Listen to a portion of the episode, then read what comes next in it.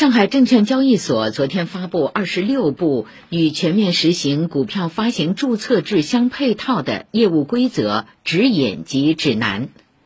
为了提升全面实行注册制下的股票异常交易监管透明度和规范性，上交所还制定了《上海证券交易所主板股票异常交易实时监控细则》。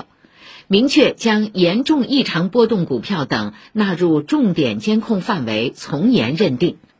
上交所将于今年二月二十号到三月三号接收主板首发、再融资、并购重组、再审企业申请，并按在中国证监会的审核和受理顺序接续审核。自今年三月四号开始接收主板新申报企业申请。